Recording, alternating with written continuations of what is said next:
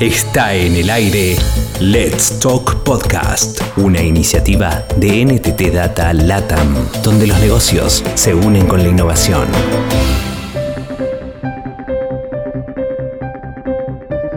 Las mujeres deben mantenerse conectadas y también deben crear nuevos espacios de colaboración para ellas. Este es el mensaje de la argentina Fernanda Cita, quien es la invitada de este primer episodio en español de la serie Women Tech Voices, y es ella quien se presenta ahora. Mi nombre es María Fernanda Citá, la head del Centro de Excelencia de Agilidad en Argentina. Y me gusta referirme a mí como una persona que es muy apasionada, eh, muy apasionada por su trabajo. Me encanta mucho los desafíos que tienen que ver con el diseño y desarrollo de productos, eh, si querés con una mirada muy holística desde lo digital, pero también pensando en un proceso de transformación ágil. Y hoy por hoy tengo este gran desafío de liderar el COE de, agilidad en Argentina. Viví toda la vida en Buenos Aires, soy oriunda de, de, Buenos Aires, vivo en la provincia de Buenos Aires, aunque nací en Capital Federal y a los que nacieron en Capital Federal se les dice porteños. No soy porteña porque nunca viví en la Capital Federal, así que me, considero más de la provincia de, Buenos Aires. Toda la vida viví con mi familia en los alrededores de, la zona en la que vivo, que se llama eh, Victoria. Este, es un barrio específicamente dentro de lo que les llamamos zona norte y toda mi familia vive digamos, relativamente cerca, familia, amigos, amigos de mi esposo, así que estamos muy contentos del lugar en el que vivimos y disfrutamos mucho de, de nuestro hogar y de nuestra cercanía con los seres queridos. ¿Cómo llegó, cómo despertó su interés por la tecnología? Hace muchísimos años me tocó trabajar con lo que en ese momento se llamaba banca electrónica, que es lo que hoy es banca digital. Empecé teniendo, digamos, los algunas aplicaciones como home banking y de banca electrónica a nivel corporativo y empecé a trabajar con la creación del primer home banking corporativo de, un, de un banco muy prestigioso a nivel internacional. Y yo hacía la parte de desarrollo más de producto y empecé a trabajar y a, y a conocer cómo se trabajaba con la gente de sistemas. Me empecé a enamorar de la tecnología, me empecé a enamorar de la parte digital y me desarrollé aprendiendo en conjunto con ellos. O sea, realmente yo, mi, cabeza estaba más diseñada a pensar en, productos y empecé a, pensar y hacer ese nexo entre el negocio y el área de tecnología. Empecé a hablar en, en ambos idiomas y a entender cómo las áreas de tecnología hablaban y expresaban su forma de, diseñar esos sistemas y yo pensaba en mi cabeza y los armaba en procesos y se los contaba en los negocios. Y empezaba a hacer ese nexo y a traducir cómo era una parte tecnológica y a contarle al negocio cómo eso se iba a llevar adelante en un idioma que ellos entendieran y viceversa. Cómo el negocio tenía una necesidad y cómo podíamos llevar adelante tecnológicamente, teniendo una visión muy, si querés, end-to-end, es decir, desde cómo se iba a ver la experiencia del cliente en el home banking, pensando que el home banking era una, una vidriera, cómo era la experiencia de los clientes, si era fácil, si le era amena, si teníamos, si lo veíamos como omnicanalidad, pensar en que los distintos segmentos de clientes podían usar una misma plataforma, cómo facilitarles la vida para que no tuvieran los distintos accesos. Empecé también a poder pensar la seguridad, pensar en seguridad informática, trabajar con las áreas de, de ciberseguridad, de fraudes, cómo era, por ejemplo, pensar eh, legalmente en los términos y condiciones. Entonces había agregado a la información en todo lo que tenía que ver con la normativa, que en Argentina específicamente la normativa de Banco Central es muy, muy exhaustiva, tanto con el nivel de seguridad como, las, digamos, como la parte bancaria. Entonces, cómo incorporar toda esa normativa a un home banking era todo todo un desafío y de esa manera continuar teniendo una buena experiencia con el cliente. Después, cómo incorporar lo corporativo, como es una empresa global, tenía sus, sus normativas globales, entonces incorporar todo como por ejemplo el e-token, como el doble factor de autenticación, todo eso era todo un desafío de una persona que había estudiado, si querés, ciencias sociales como yo, con lo cual todo eso fue un aprendizaje continuo. Todo el tiempo era hacer y aprender en simultáneo. Y eso realmente me encantó. O sea, no puedo pensar hoy mi vida sin trabajar con el área de tecnología y sin trabajar con el área de operaciones y negocios. Para mí es, digamos, este, un mix y un merge este, fundamental trabajar de, de esa manera. O sea, no puedo pensarlo de otra manera. ¿Por qué las mujeres están más lejos del mundo de la tecnología?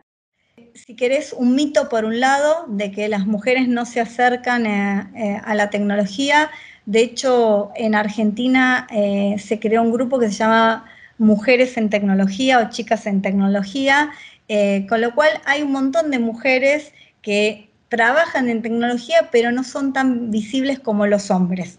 Hay un mito de que las mujeres no se acercan a tecnología porque en una época tal vez las, las carreras de tecnología o las de ingeniería en sistemas estaban más asociadas, asociadas al hombre. Lo mismo que otras carreras de ingeniería este, estaban más asociadas al hombre.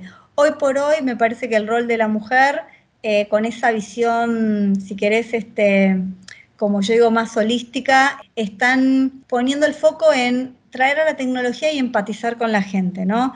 Obviamente no solamente es algo de la mujer, me parece que es algo que en esta etapa de, si querés, de la modernidad o en esta etapa de, de, la vida o cómo se está llevando el mundo, lo principal que tenemos que hacer todos es empatizar con las necesidades que tienen nuestros clientes y empezar a pensar en, en ideas y soluciones que están asociadas a responder a esa a esa necesidad.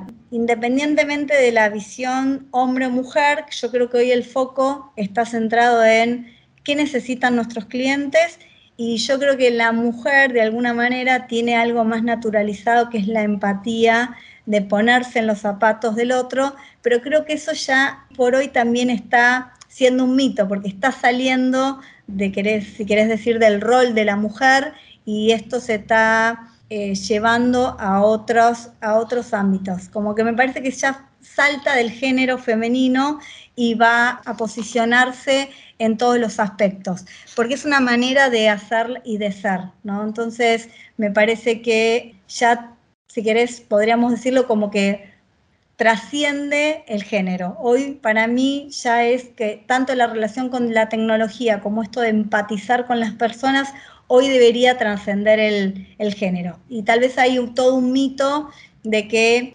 primero estaban los hombres y después las mujeres. Yo creo que ahora esto se está desmitificando, pero también se tiene que empujarla. Creo que las empresas tienen que empezar a, empujar este, de alguna manera con algunos lineamientos donde la mujer tenga más participación, en las empresas donde tal vez hay mucha, si querés, eh, directriz que viene del lado este, masculino, pero creo que me parece que hoy por hoy deberíamos salir y que esto se naturalice, que no sea tanto de si es hombre o mujer, sino que tenga que ver con las habilidades y las capacidades de la persona. Yo creo que también tenemos que empezar a, salir desde el lugar del género.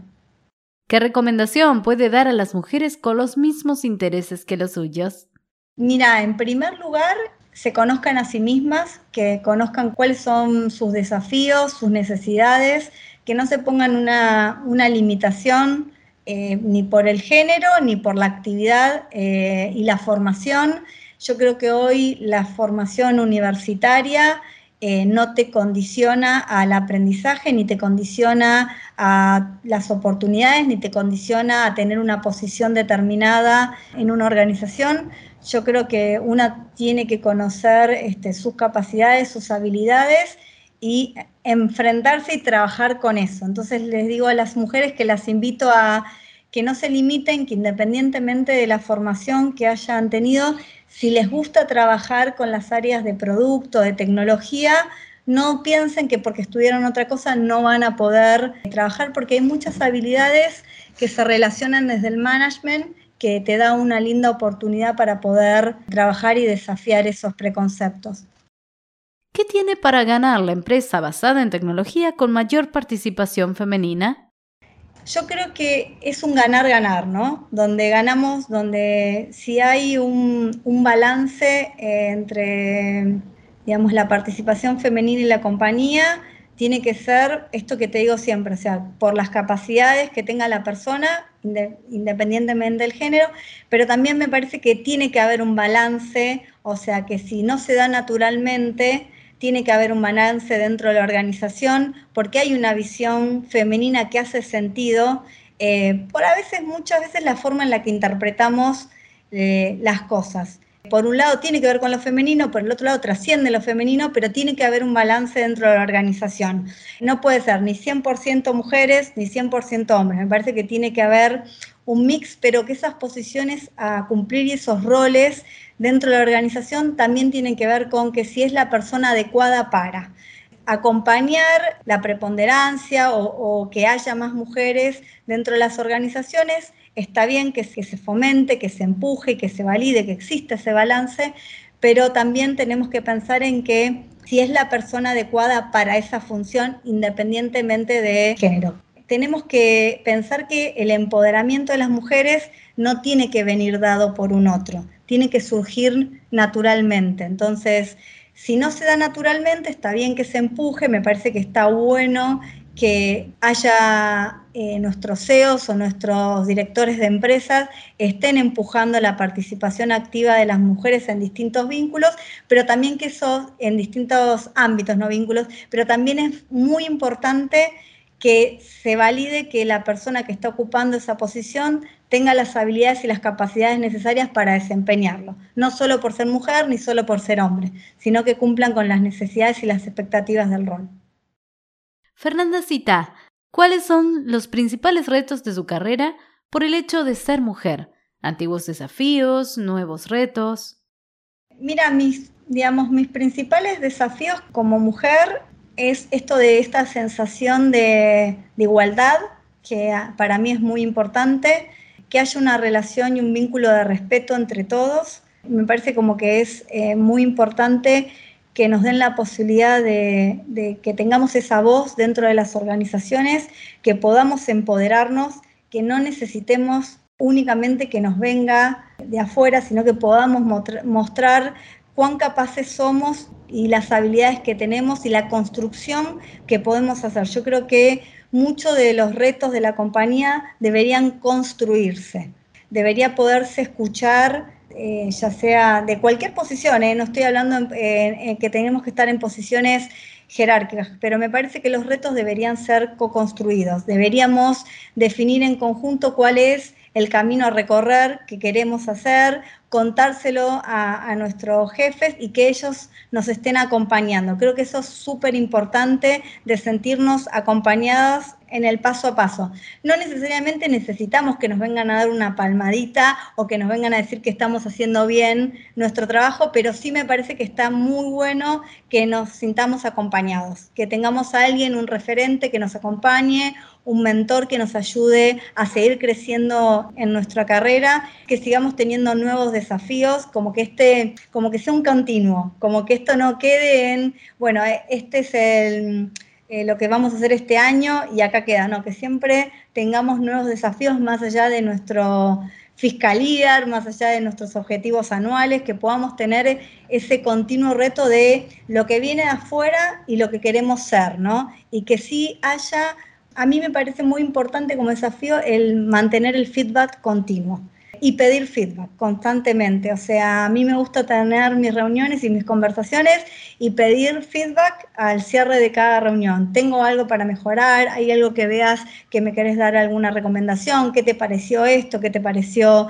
la forma en que me desempeñé en esta presentación, cómo manejé esta propuesta, cómo manejé esta charla.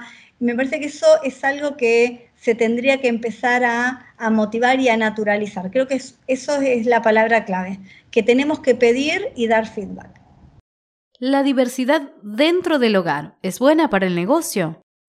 Eh, sí, totalmente. Tenemos que tener familias que nos acompañen en nuestro hogar, tenemos que tener esposos, esposas, novios, novias, hijos e hijas que nos acompañen en estos desafíos que nos entiendan y también obviamente necesitamos tener ese balance vida-trabajo independientemente de si somos mujeres que somos madres o no somos madres. De alguna manera todas somos profesionales, todas tenemos una vida, todos tenemos objetivos eh, y atrás tenemos una familia que nos está respaldando o que nos está respaldando y esperando, porque también tienen sus propias necesidades. Entonces me parece importante conjugar la vida con el trabajo independientemente de si somos madres o no. Me parece que a veces solamente se ve la necesidad de si tenemos hijos y el hogar se asocia a solamente los hijos y me parece que hay un montón de mujeres que tienen un hogar y que tienen muchas responsabilidades, que llevan adelante toda la casa,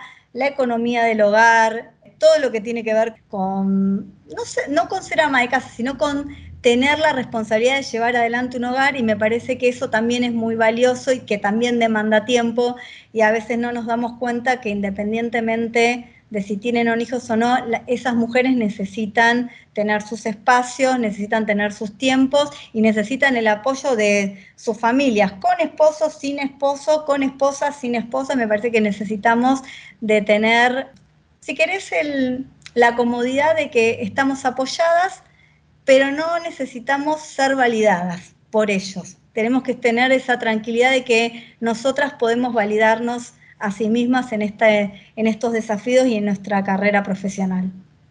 Fernanda, ¿cómo es la realidad de la mujer en la pandemia? ¿Para criar a un niño? ¿Para el trabajo? ¿Relaciones amorosas? Eh, la pandemia fue un gran desafío para, todos. Como te decía cuando, cuando llegué a la, a la reunión, hay algo importante que me pasó a mí, esto de la puntualidad, que se, se creó una dificultad con llegar a tiempo a nuestras reuniones, a nuestros encuentros. Imagínate si a ese nivel de llegar tres minutos tarde, cinco minutos tarde, ¿qué pasa en la, en la vida? ¿no? Uno llega al médico tarde, llega a las reuniones de padres y maestros tarde, no alcanza a veces el tiempo y si no contás con familia que te ayude o podés, si querés, este, tener la economía como para pagarle a un tercero que tus hijos vayan a un jardín o a una guardería, el equilibrio de la vida este, dentro de tu hogar y trabajar en simultáneo, lo tenés que ir midiendo y imponiendo uno, como que uno tiene que ir viendo su ritmo y que ese ritmo no es siempre el mismo, ¿no? Cambia en el momento del año, a veces cambia en la semana, cambia en el horario, depende de qué horario, si tus hijos están de vacaciones, no están de vacaciones, si los tenés que llevar presencial, si algunos van mitad presencial y otros no, si uno tiene que visitar al médico, tener este, la oportunidad de, poder tener en tu agenda la disponibilidad para llegar a tiempo a tu cita médica. Hoy, ponele, nos está pasando que conciliar todo eso es todo un desafío, que es un desafío en sí mismo, conciliar toda la vida que, digamos, en la pandemia, eh, porque uno pide un montón de turnos y no llega, los cancela. Del otro lado hay también cancelaciones, no es que solamente uno, o sea, nuestros médicos se enferman, nuestros familiares se enferman, tenemos que tener esa posibilidad de poder contar con, querés el entendimiento de nuestros jefes, de nuestros pares, de que a veces vamos a necesitar no estar conectados 100% online porque tenemos que ir y hacer otras cosas y no llegar tarde y no cumplir, y a veces no cumplir con el horario, con la cita médica, que también es importante. Entonces, también pensar que a veces uno se está conectando o del auto o está yendo o está en, un tren o está hablando desde algún lugar, pero no es porque no nos importe participar o no le estemos dando importancia al otro. Y otras veces es importante decir, mira, no me puedo subir porque en estas condiciones y en esta reunión es sumamente importante que esté tranquila en mi hogar, porque si lo hago a las corridas en la calle, también se desvirtúa eh, el objetivo y lo esencial de esa, de esa reunión o lo que se quiere transmitir en esa reunión. Entonces me parece que también tenemos que estar, muchas veces podemos estar de escuchas en la calle caminando y otras veces necesitamos estar concentrados y, y con foco en lo que estamos haciendo. ¿Qué papel tiene el hombre para estimular el protagonismo femenino?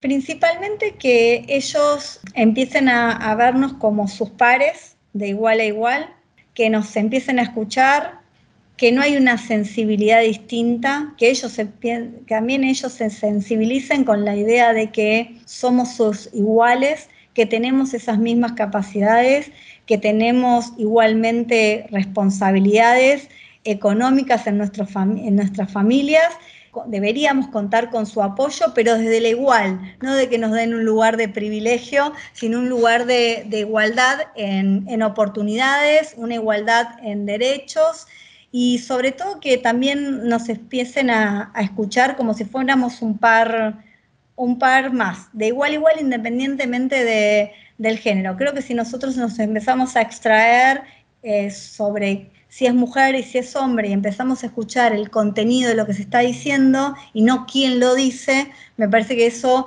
va a empezar a, fluir. O sea, también sacarles la idea de que uno está proponiendo un lugar preponderante de la mujer ante el de ellos, sino que lo que estamos pidiendo es tener un rol igual este, junto a ellos, no es ellos o nosotros, sino que es nosotros, eh, tratando de generar los mismos desafíos, tratando de lograr los mismos objetivos y tratando de que las oficinas, las empresas logren los objetivos que se, que se proponen. Y me parece que eso es totalmente importante. Creo que es un lugar más de, más de igualdad y, de, y de, de escucha permanente y no tanto pensando en el quién, sino en el qué estamos diciendo, qué estamos proponiendo.